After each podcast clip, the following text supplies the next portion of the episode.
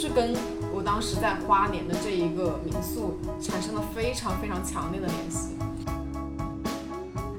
让我们在看世界的同时，你可以在这样的一个空间载体和你的朋友、你的家人一起去了解各个地方不同的文化。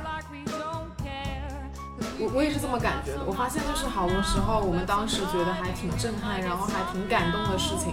如果当下的那个心情，然后你没有用文字记录下来，很容易就忘记了。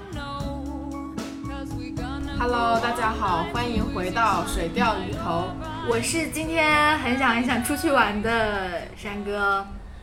我是今天在深圳，然后回到家里面觉得特别 OK，但是马上又要再出差的新哥。听起来你还是真的挺忙的呢。对啊，就其实一直出差，最开始会感觉还挺好的，然后每一次每一个星期都在不一样的城市，但事实上漂泊的久了之后，看着空荡荡的酒店的房间，就会想给山哥打个电话。但是我觉得你这种就是可以在不同城市游历啊、旅游的这种数字游民的经历，我真的很羡慕哎，就不像我这样要在一个固定的工位上度过周一到周五。所以他们有人不是讲，好像如果你自己在你比较年轻的时候，然后你还有时间，然后你可能出差个五年、十年，然后到后来你自己可能年纪稍微大一点了，你自己安定下来了，你就没有那么想跑了，你就觉得好像自己该去的地方都去过了，然后就觉得 OK。但我觉得这个事情好像不太会发生在我们身上。嗯，的确，就是我们一直还是处于一个想在外面探索啊、看世界的这么一个状态。对啊，就包括像我们。找工作，然后现在在做的工作，也希望他是能够接触到更多的人、更多的事，然后了解很多我们之前不知道的东西，而不是说一成不变的做很多重复的工作。是的，就是我没有办法去做一个一成不变，我觉得要有一些很 fresh 的东西去刺激我。哎，我就突然想到，我们最近不是看到一个有关于 Airbnb 即将推出中国市场的这么一个新闻嘛？对啊，Airbnb 它只是推出中国市场，就是如果你要出境游，其实中国的游客其实还是照样可以用的，但你就不能在中国的境内去用这个 APP。但我觉得这个就真的还给我们蛮多感慨的地方。嗯，因为其实，在我们过去这么多年里面，然后我们用这个 App 其实去了很多地方，包括我们。不管是在东南亚呀，然后还是说在美国、加拿大这一些地方，包括我们之前在摩洛哥，其实也是订的 Airbnb 上的民宿嘛，所以就感觉这个软件已经是深深的植入了我们的内心，然后我们因为它已经产生了非常多关于我们去的那一个城市、那一个国家的回忆，所以这个新闻一出来的时候，就感觉好像是啊，怎么会就退出中国市场了呢？虽然我们知道它肯定我们之后出国也还是可以用得到。但还是觉得说，还挺难以接受的吧，有点震惊。对，就好像，好像一个时代突然悄悄就结束了，包括之后的 Kindle 也不能。在中国境内买，就我觉得这两个新闻加在一起，我就觉得好像我们的现在的生活啊，有有一种悄然的变化。至于我来讲，Airbnb 呢是给我一个很新鲜的，然后脱离于我舒适圈的这么一个空间，然后我能和我的家人朋友一起在一个这样的一个空间里面去跟当地人，不论是房东，不论是这里面的服务者，然后有一个比较深入然后开心的互动，我觉得真的这个还蛮好的。对啊，因为如果像我们出去旅游，如果住的是酒店的话。那我们其实跟这个城市之间的联系会比较少，而且因为每一天都会有酒店的服务人员过来帮你打扫卫生嘛，你就会知道哦，我只是一个过客，我不是一个真正意义上居住在这里的人。但如果说你住的是 Airbnb，你住的是别人的家，你会感觉这个地方在这两三天，或者说在这一周，它也是你的家，你会有一种我确实是在这里过一种生活的感觉。所以有时候。Airbnb 可能有时候你刚刚说的，也许是你跟房东之间的一些交流啊，然后包括你可能了解他的故事，但有些时候像是，也是一种我其实只要在那个街区，然后我进入了那样的一个那幢屋子，然后进入了那一个楼层，我就感觉啊，我好像已经 kind of 其实是这个地方的一员了。呃，置身其中，然后融入当地文化的这么一个感觉，我觉得这样的旅行会更加的深入。对，像我之前我就提一下，就是我之前在日本的时候，然后也是住了其中。在，我记得我当时是去的东京，但是我没有住在很中心的地方，没有住在什么银座啊，然后虽然也不会有人住银座，但就不会住在什么银座啊，然后什么六本木啊那个附近比较好逛街的。然后我们就住在一个，嗯，还蛮远的一个地方，就是离那个景之头公园很近。其实，在东京看来，其实还蛮偏的。然后我们在那样的一个，我记得我们当时那个街道的名字叫青梅街道。然后我每一天跟我爸妈从那个民宿的房间里面走出去的时候，我会看到非常多的小孩子，然后背着书包，然后戴着黄色的小帽子，然后他们就去上学。他就肯定坐在他妈妈的那个自行车后面坐着。我看到他们的时候，我就感觉我好像是路过了他们的生活，他们的非常日常的生活，而这一切的事情是我住在市中心感受不到的。就是可能我看到的更多的是地铁里面那一些啊西装革履的啊，然后他提着公文包的那一些上下班的人。我觉得好像听你这么一说，就好像 Airbnb 像一个任意门，然后你进去之后，你感受到了跟原来生活完全不一样的体验，而且就是快速的能融入到你所在的这个城市啊的一种文化体验。你这么说，我想到我们之前去日本不是也住了一个 Airbnb 嘛，然后遇到一个很热情的给我们介绍当地攻略的小哥，对，就是我联想了一下，就我觉得日本旅行给我一个非常好的体验。如果就是正经的说一下，就是我们在 a i b n b 这边有一个什么比较精彩或者比较让你印象深刻的回忆，我觉得我想分享的可能就是关于越南的。就是我一九年大概十二月中旬的时候，然后那段时间我可能刚申请完研究生，然后拿到 offer，我就特别想给自己放一个假。然后那时候我看我妈也很久没有出去玩了，我就带着她以及她的五个好朋友，就五个阿姨一起去了越南玩。所以这个旅行就是六个七零后被一个九零后带着，然后我就特别想让他们尝试一下非常 local，然后又像九零后那么一个旅行方式，所以我就全程基本上是租 M B N B，其中有一个是很印象深刻，就是在胡志明市，他的那个 M B N B 其实就是印象还挺曲折的，因为一开始那个司机是把我们放到一个菜市场旁边，说啊这就是你们住的民宿，我说 what，我怎么订了这个地方？然后我看到我妈和阿姨他们脸上有着若隐若现的失望，但也不好意思表现的明显。这时候那个房东的应该是他弟弟就下来帮我们提了六个人的行李上去，就他一男的提了六个女生的行李，确实也挺难的。然后走过一个菜市场上面又长，然后又窄，然后又蛮陡的一个楼梯，打开那个楼梯的那个门之后。哇，就别有洞天，就里面是一个非常古色古香的这么一个装扮，然后有那种比较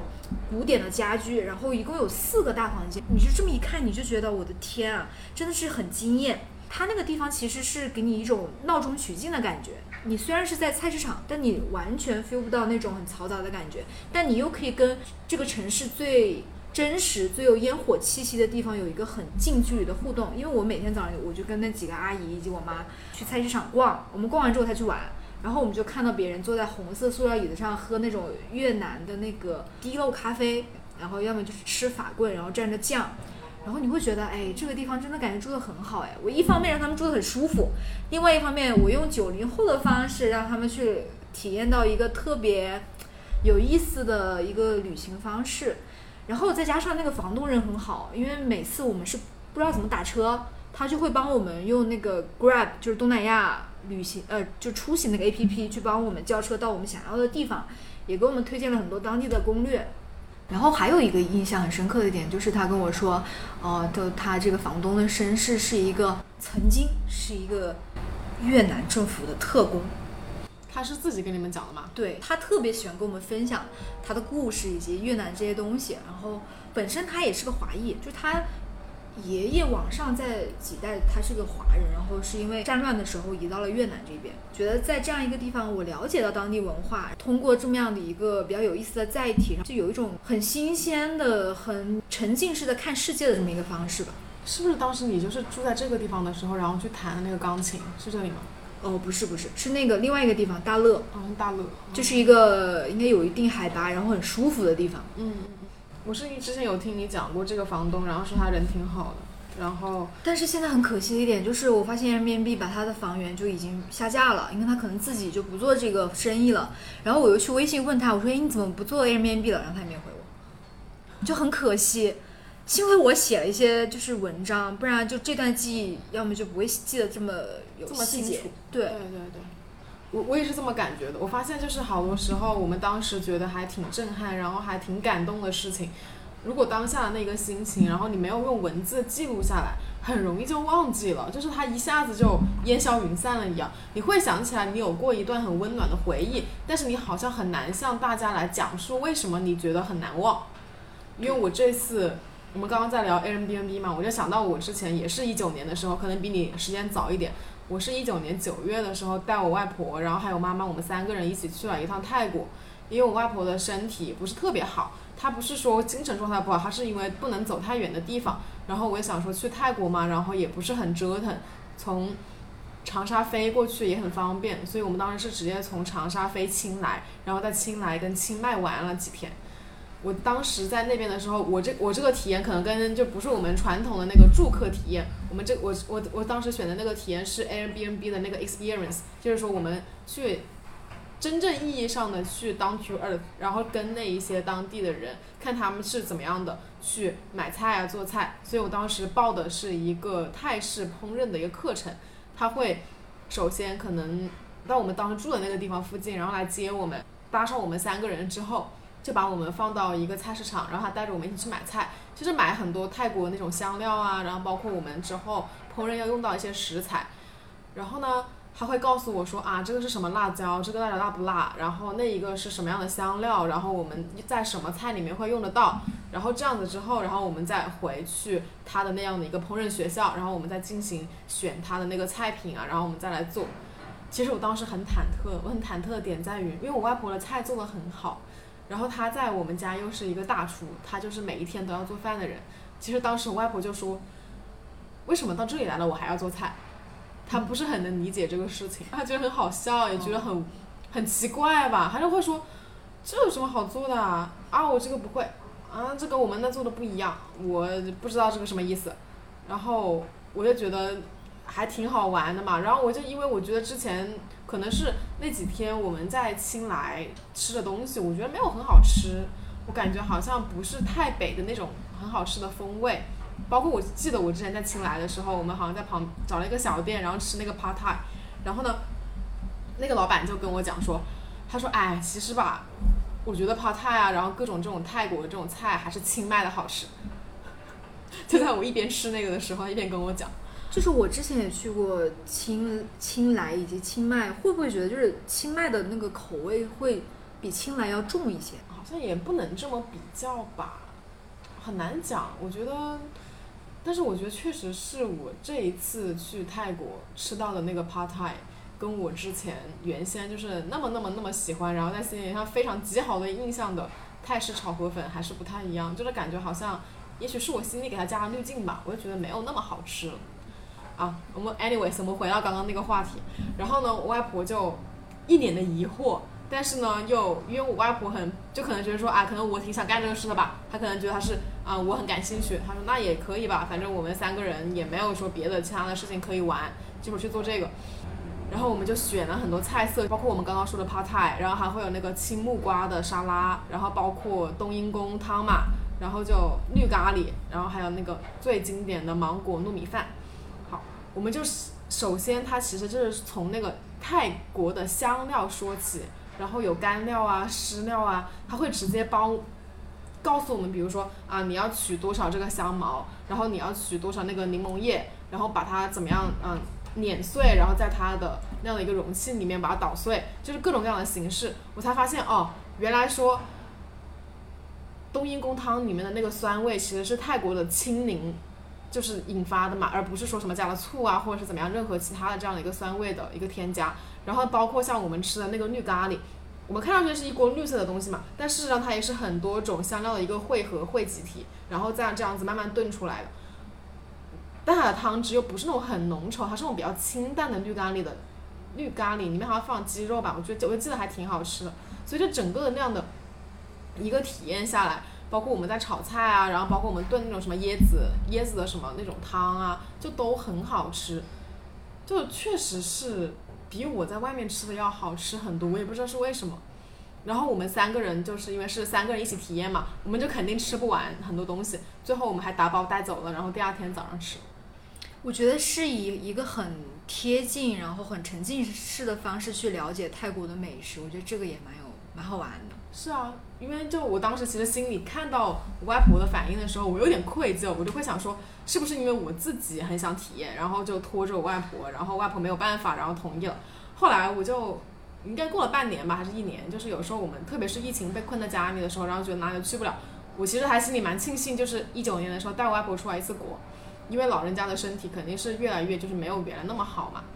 然后外婆就跟我说，她其实有时候还会想到我们那天做菜的时候那个经历，然后想到她跟那个大叔两个人，就是那个教我们做菜那个大叔，他们语言又不通嘛，然后外婆又听不懂，然后我又是他们的翻译，外婆说觉得还蛮好玩的，挺好笑，觉得那天做东西那个菜色那种香料都不是她平常用的，也不是她认识的，但真的还蛮好吃。她有时候会就是跟我讲起来这个事情，或者是翻之前的照片的时候，她还蛮开心的。我觉得是不是那个场面就是一个。呃，大家手忙脚乱，然后你还得在中间给他们不同的人翻译的那个那种画面。对啊，我一边跟那个大叔和他的那个嗯他的妻子，然后两个人他们在帮我们的忙嘛，然后我跟他们讲英语，然后我要跟我外婆跟我妈讲长沙话，就是我。疯狂的在切换，再加上我也听不懂那些香料是什么，然后我也不知道应该怎么做，我自己又在消化吸收应该要怎么做的步骤，然后我还要教他们做，然后我外婆还说怎么可能是这样做呢？我从来没有这样做过菜，这个菜肯定不是这样做的。然后我说啊好，然后我又去问，然后我又去问他们，就往往复复来来回回不知道弄了多少次，然后我外婆一脸的疑惑，然后看着那个菜最终做出来的成品还是蛮好的嘛，就最后觉得还是挺开心的。我觉得你这样带着外婆，然后你妈妈去感受不同的国家做菜方式，这个记忆是很独特深刻的，就比你比如说去哪个地方随随便打卡，然后拍个照，然后就走那种旅游方式是要印象深刻很多。就我记起来去越南玩的那次，我也是很想带我妈他们好好的放松一下，从生活的琐事中脱离出来，然后。玩回来之后，我妈也没说什么，也没发表什么评论。但有一次，我跟她还有这样还是她那些朋友就一起吃早茶的时候，他就说：“哎，其实那次去越南那个旅行是我这么久以来最放松的一个时间，然后玩的真的是很开心。然后我觉得，哎，那这也值得。”对啊，我记得你当时不是还做了 PPT 吗？就是在准备这个越南的行程的时候。对，一是这样的，其实很早前我需要做个 PPT 去吸引我妈以及我妈的这些朋友，类似于就投标嘛。我把个标书。对啊，我把不同的地方的那个攻略，然后衣食住行，然后我还把价格列出来，然后让他们觉得，哎，这个地方呃物美价廉，然后风景真的很不错，然后他们就呃觉得 OK，然后。我觉得这个前期的工作其实准备的比较繁琐，但等到我们真的踏上越南土地的那一刻，后面的行程就非常非常的顺。你这样讲到，我也想到我之前在台湾的时候，然后当时也是订民宿，然后住 Airbnb 嘛，住了一个很漂亮的房子，然后那个房子其实是一个独栋小别墅，然后我们住的是其中的一间房，然后那个房间怎么样好看就不说了，这个就还挺正常的。然后呢，主要是那个老板是一个。嗯，很细心的男生，然后他应该也是有妻子有孩子，然后他早上会给我们做早饭，他给我们做早饭是每一天都会有那个面包片，配上他们自己家然后独门秘制的那个蒜蓉黄油的那个酱，然后他会就是直接一起烘烤，然后烤多久时间，然后给我们弄出来，然后再配一个什么鸡蛋呀，然后还是好像是 omelette 还是什么东西，然后再给我们一杯牛奶，还是橙汁儿那种类似。超级好吃，那是我这辈子吃过最好吃的，就是烤面包片，然后配上那个酱。我后来就还有问他要他的 recipe，他真的有，它就是有一个本子，然后上面会写说啊，这个它的那个蒜蓉黄油不是说我直接像原来我们可能说在加拿大或在美国，然后就会直接买那种一一盒一盒的那样的那个叫什么，就是反正是可以刷上去的那个酱，然后它是真是自己调配的。包括它的，嗯，里面是放了什么黄油，然后放了多少，然后其他东西放了多少克，然后怎么样加的那个蒜蓉是切成什么样，然后最后那个烤箱是多少度，然后烤多久，就是都很清楚。虽然我后来好像有尝试过，但是我失败了，就是完完全全复刻不出来那个味道。但是那个味道的那个好吃的程度一直都留在我的心里面，就是跟我当时在花莲的这一个民宿产生了非常非常强烈的联系。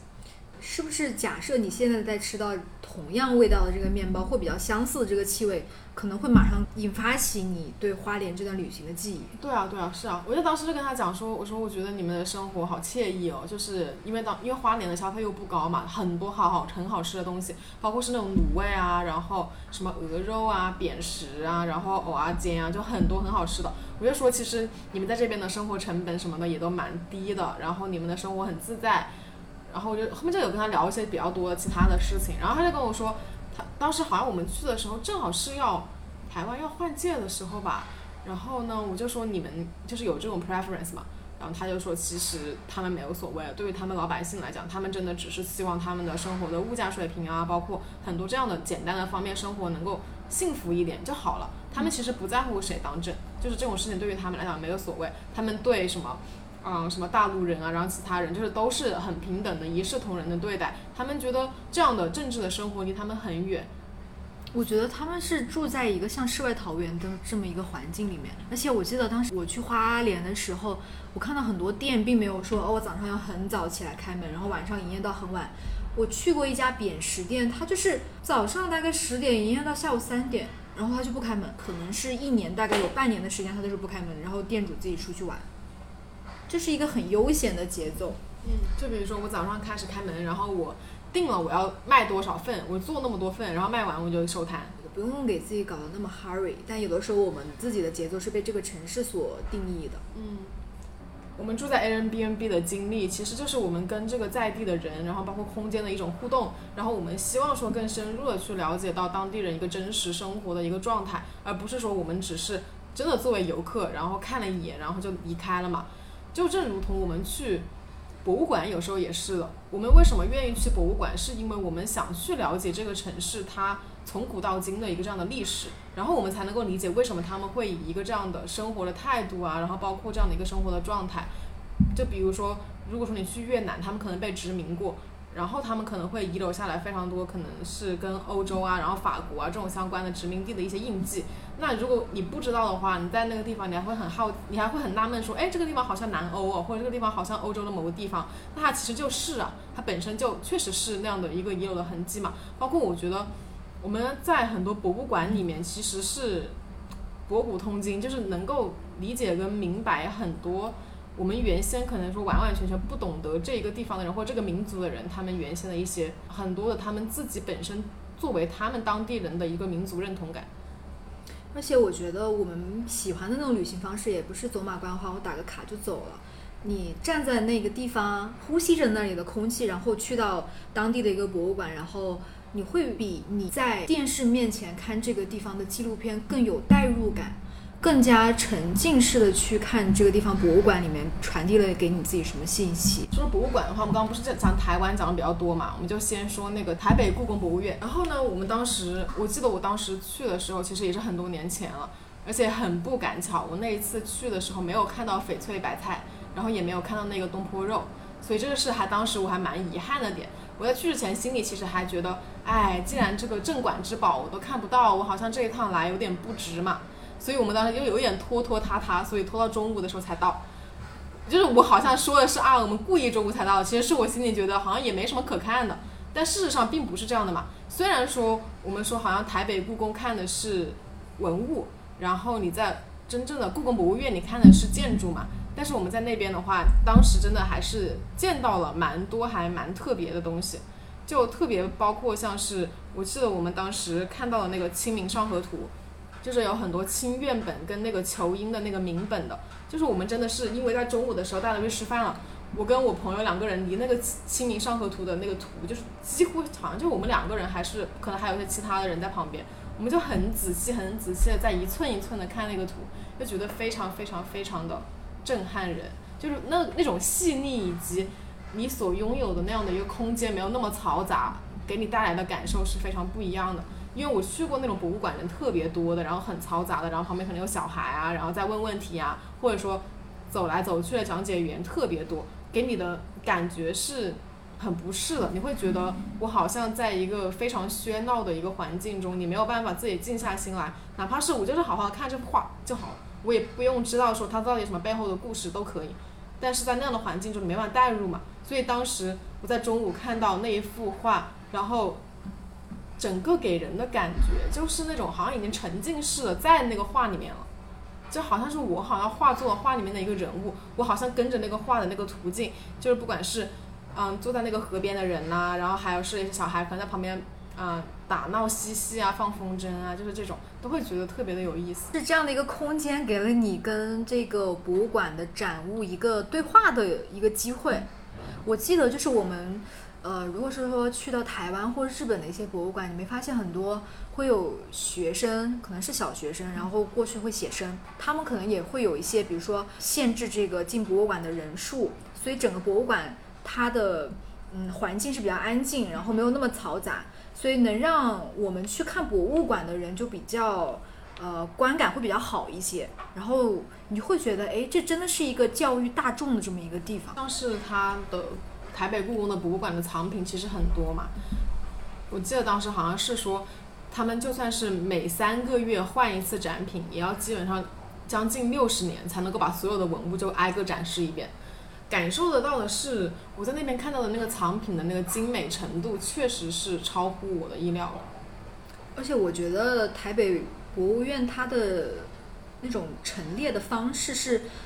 我觉得是挺专业的。比如说它灯光的设计以及摆列的这个逻辑，都会让你觉得，哎，引导性很好，你就会想一边走一边看，然后慢慢的就不知不觉逛完整个馆。选择的那个藏品是按照喜好来选择的，就比如他选的都是精品，他可能没有考虑到说这个文物到底本身它是不是有价值，或者它有没有这样的一个考古价值，它就是好看，就是你一眼就觉得它真的是精品，它做的非常精美，它就是一个非常值得被展出的物件。在台北的时候，我在那个故宫里面，我们看到了非常多汝窑烧制的瓷器。我也在之前在其他更多的其他的博物馆也看到过，但是它的瓷器的那个精美程度真的是远超乎于我看到的其他的那一些，就它的那个品质吧，就是非常的高，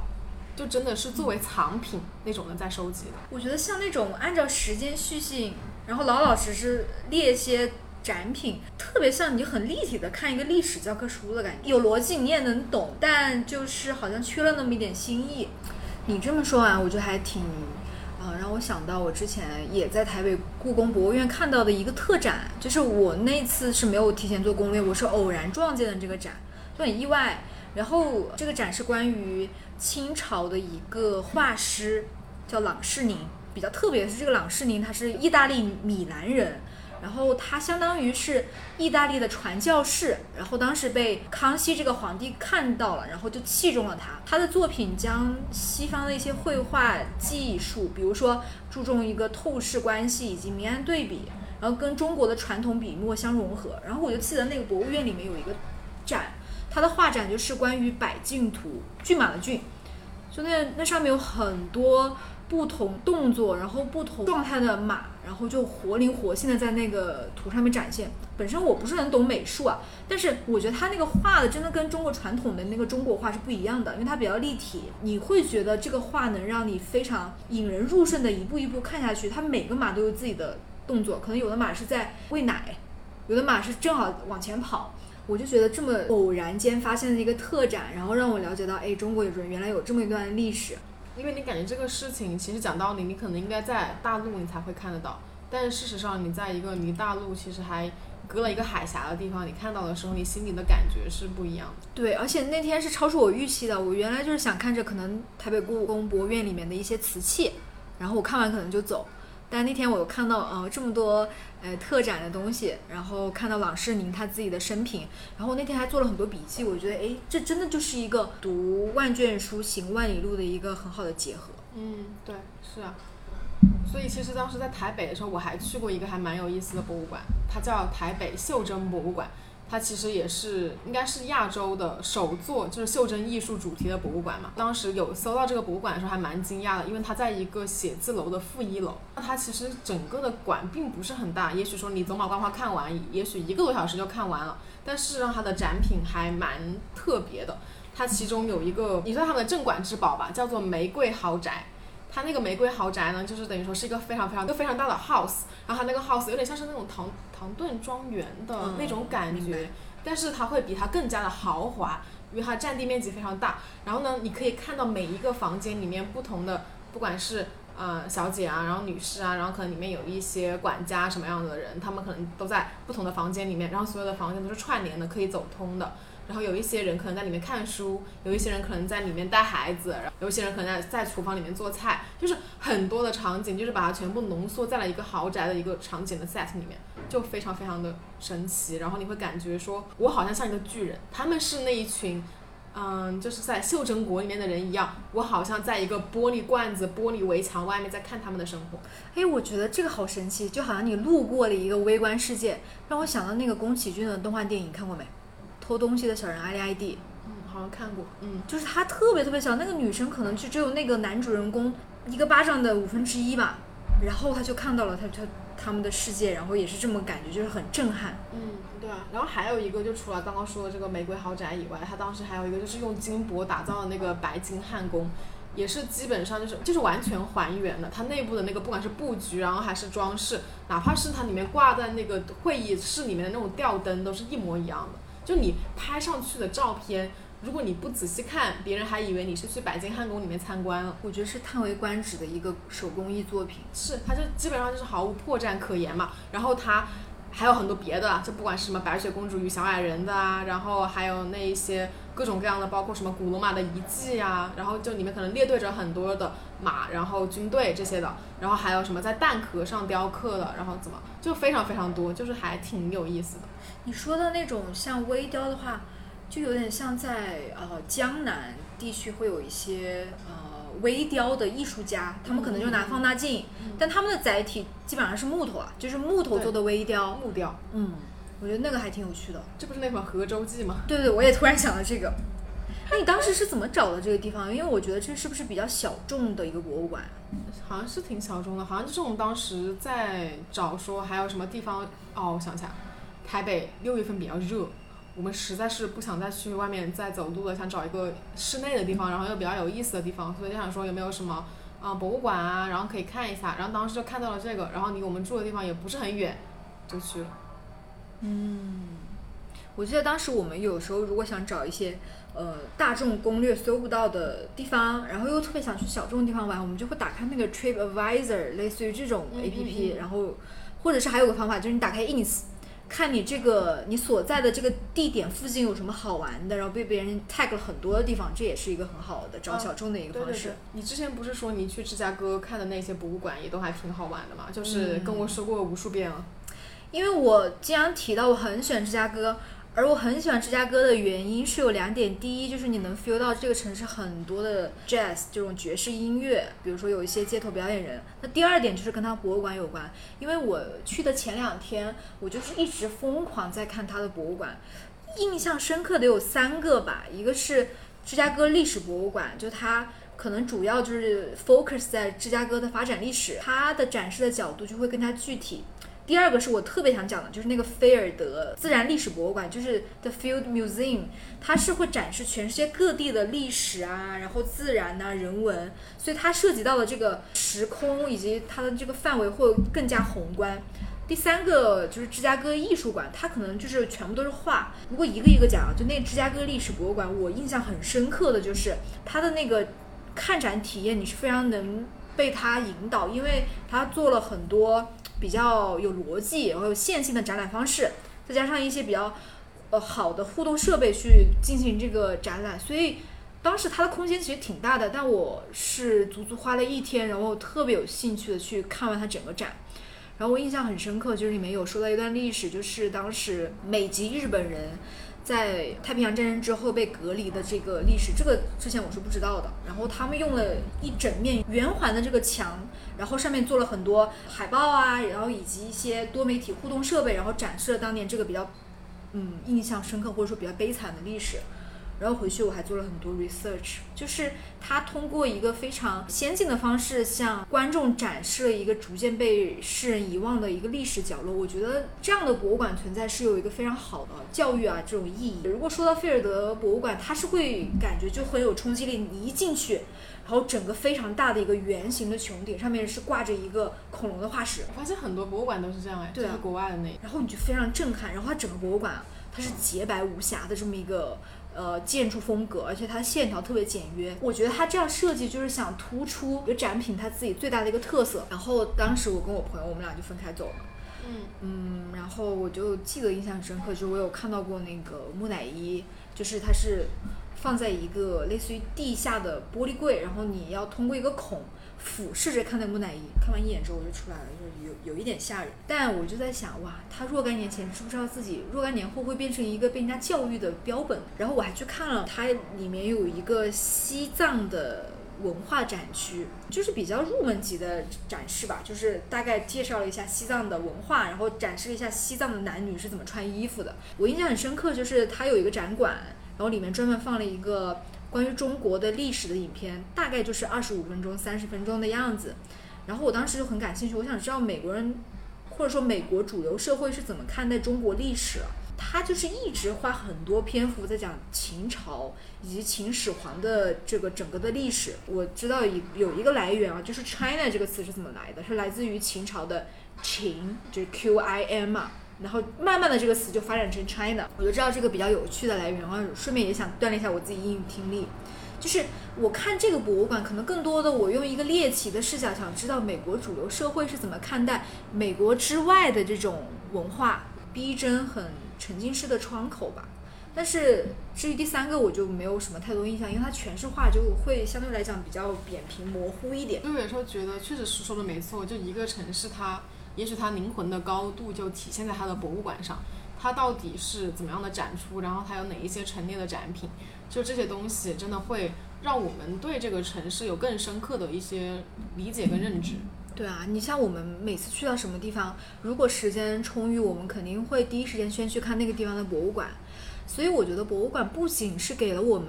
有一种说你了解历史，然后教育的意义，它更多是在于它也提供了一种空间，让我们在看世界的同时，你可以在这样的一个空间载体和你的朋友、你的家人一起去了解各个地方不同的文化。我记得当时我们去日本博物馆，不是我们俩啊，还老马。我们一直在看日本的历史，他看的很认真，因为我们俩不是很不是非常了解日本文化。不是，是因为我们俩看不懂呀，他都是日文，而且我们当时有去问租借那个讲解器，他说没有讲解器。然后我说那你没有什么那个手册小册子，然后给我们看，他说没有小册子，他那个上面就只写了日文，你说我们怎么可能看得懂？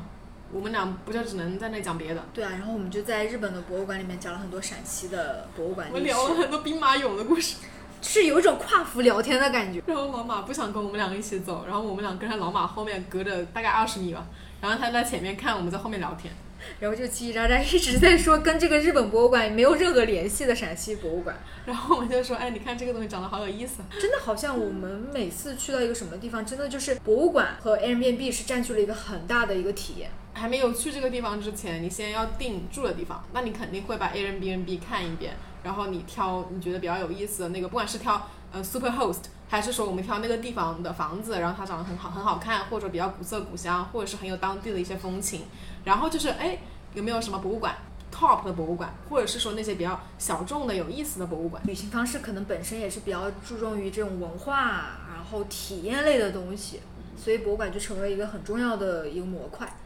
我就记得就是嗯，我可能比较多看了一些。国外比较有意思、比较小众的那个博物馆，就比如说我那时候在美国的时候，我特别喜欢看 Saint Augustine 的两个博物馆，因为这两个博物馆存在就打破了我自己对传统的，呃，这种博物馆的设想。有一个是叫 Flagler College，它的前身是很神奇，它的前身是当地的一个类似于贵族世家投资的一个酒店，然后呢，酒店开了几十年之后，哦，他们把它变成了博物馆。现在其实它是叫 Flag College，它就是一个大学，它其中一部分现在是对外开放的博物馆。我就看到里面有好多私人珍藏的收藏品，其中里面看到中国的陶瓷，一些特别特别复古的相机，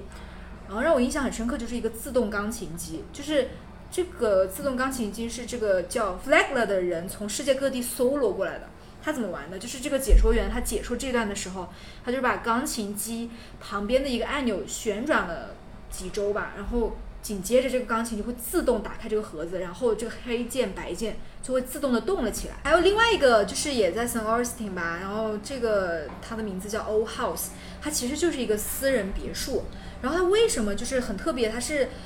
St. Augustine 第一座别墅，呃，由这个第一座别墅改造起来的一个博物馆。所以我的那个游览路线就是从他家里的客厅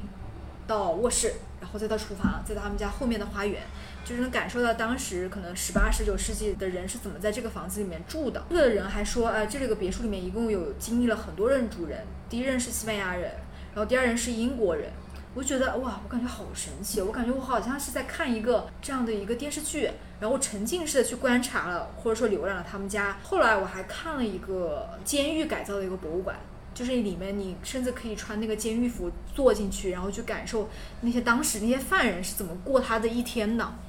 所以我就觉得，就是国外的有一些这样的比较有创意的博物馆，它不仅局限于它就是一个从零到一的一个建起来的一个博物馆的设施，它是一个原来它就根本就不可能变成博物馆这么一个设施。比如说，它可能是一个大学，它可能是一个酒店，它甚至可能是一个别人的家，它也可以经营成一个展示文化的一个空间载体。我觉得，哎，这个还真的是打破我对博物馆的一个设想。我觉得你讲的这个就可能跟我们之前。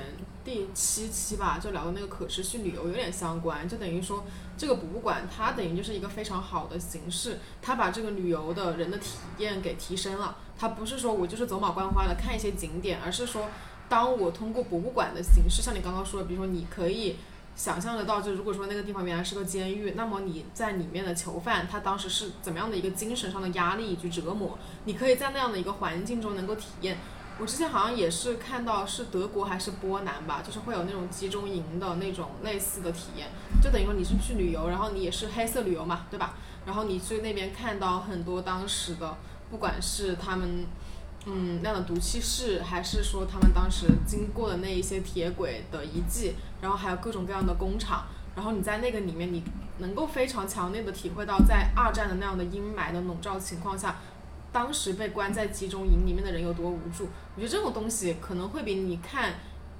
一百遍电影、看一百本书都要来的真实。嗯，因为毕竟你看的这些东西，它是立体的嘛，它能跟你之前从这些书啊、电影里面看到的比较扁平的信息，能做一个很有机的结合。如果我们去博物馆前，然后能做一些 research。然后带着问题去看这些博物馆，我会觉得，哎，那我今天收取的知识其实挺高效率的，然后也能稍微给我们心中解惑。嗯，对，因为我们刚刚从 Airbnb 聊到博物馆嘛，其实我们刚刚说的可能都是国外的一些我们去过的一些地方，然后包括一些体验。但事实上，其实我之前去过，像我之前刚刚也有跟你聊，我觉得湖南省博物馆的馆藏，然后以及它的陈设做的也蛮好的。然后包括我们之前在，因为在那边在那个地方的时候，我们说我们去看马王堆古墓的开采，然后包括说看到辛追埃及，埃及是在长沙话里面是奶奶的意思，然后我们看到她，看到一个千年不腐朽的女尸，然后包括说我们看到她一层又一层的棺椁都非常的华丽，包括我们看到就是非常非常多他们的这样的一个设计跟馆藏的一个东西。我觉得还是非常的震撼人的，特别是它那个什么素纱禅衣，非常非常的薄，就是我们现在的技术是肯定不可能再做得了那么薄，然后那么细致又精美的衣服出来，但是在那么那么久之前的人，却是却能够做得到。很多时候这种技术的失传，其实有时候想着是一种遗憾，但有时候也是感叹说，也许有一些技术它不会遗留至今，可能也有它就自有它的道理吧。嗯。你说这个可能历史技术的一个失传，我想到就是像唐三彩的那个陶瓷，它其实在当年啊，它可以做一个跟人那么高的一个马，但中国现在已经复原不出这样的这么巨型的一个马的这么一个陶瓷，我们好像可能做的只是一个比较偏模型的这么一个状态，所以我觉得你可以说它是一种很可惜、很遗憾，但可能它就是被呃时间凝固在历史的那一刻。而我们从博物馆进去，就是打开一个任意门，又打开了一个任意门，然后去看到当年这片土地发生了什么。就是当时在敦煌的时候，然后包括说也是在那些洞窟里面看到壁画，然后包括那样的塑像。很多时候，我觉得我们通过这样的东西看到的那些历史，然后包括说过往所经历，然后带给人的那样的这种震慑人心的故事，然后以及当时尽可能的说希望去贴近当时的一些生活，然后以史为镜嘛，对吧？然后你可以这样再这样，然后折射到我们现在的生活，才会觉得说啊，原来是这样一步一步到达了我们现在这样的生活的一个图景的样子，才会。让我们觉得说啊，我们不是说像浮萍一样，然后每一个人就是一个独立的个体，然后这样飘着，而是真的是有一种迭代的感觉。每个人可能都是过去的东西的总和的感觉。就我们都是有历史的一批一批人，然后只是到了现在，所以我有时候也经常会想，就是到了某一个时点，当我们也成为了历史的时候，那别人会怎么样来看待我们所遗留下来这些东西？哎，你这么说，我想起来，最近好像深圳有个博物馆，它引了一批木乃伊。我们可以到时候去看一下，可以去看一下。是啊，我觉得看这些东西，我现在就觉得以以后去看博物馆，真的是一定要认真的写 report，就是把感受，然后包括看了什么，然后什么类型的东西，然后什么感觉都要写的比较清楚。不然像我们现在就回忆之前的那些体验，好像剩下的只有感受，就是比较笼统了。就不会说很 detail 的那种东西出来。对啊，你可以在你的大脑中储存这些感受，但如果你不用别的方式去记录它，好像你的这种感官很难去被传递，或很看很难被 copy paste，很难被分享。对，因为很多博物馆的话，其实它不允许你拍照嘛，然后他会说你可以买一个展品的。一个这样的一本书，然后可以回去看。但事实上，你真的怎么可能？你回去还一个一个的展品，然后这样欣赏，然后去看这个陈列啊什么的。其实我觉得有些时候，可能我们沉浸式体验的那一段的时间，其实还是蛮重要的。就是把它结合一下吧。就而且现在不是有很多的那种数字资源的馆藏嘛？那种其实三百六十度可以看得更加清楚。这个的话，其实也是我觉得对于。我这种记忆力不是很好的人，还是挺有帮助的。嗯，我之前记得我呃学校的教授还有一种就是 VR 看博物馆，就是你可能线上你去不了，比如说你去不了大英博物馆，拿那个 VR，然后现场看它有什么藏品。虽然说肯定是少了一些现场看的一个真实互动感，但我个人觉得这样的技术也能在这样就是疫情的时代。给大家一个比较好的弥补方式吧。对啊，之前不是开放了一批数字博物馆嘛，就是所有的都可以在网上看，但我还是觉得不一样。对，我觉得如果有能力、有时间，你或者说你有机会，就还是去当地去感受一下这个在地文化，是绝对不一样的。而且你在线上看，你真的也没有跟你朋友好好互动的这么一个机会。嗯，我觉得就是一边看馆藏，然后一边讨论，其实是一件还蛮快乐的事情。对。哎，所以我现在心愿就先不放国外吧，就是如果能有机会去一下北京故宫博物馆就很好。还有南昌的那个海昏侯墓。哦，对，但那个我想去。我看之前我可能要补一下那个纪录片。对我之前看那个的时候，觉得哇，刘刘贺的一生真的是跌宕起伏，很有趣。是的。嗯。之后一定会去看一下。嗯。好啊，那我们这一期就到这里。好的，希望下一次我们有更多的机会去接触到外面的世界，然后有一个更加多元的看世界的方式。嗯好啊那我们这一期就到这里。拜拜。跟大家说再见拜拜。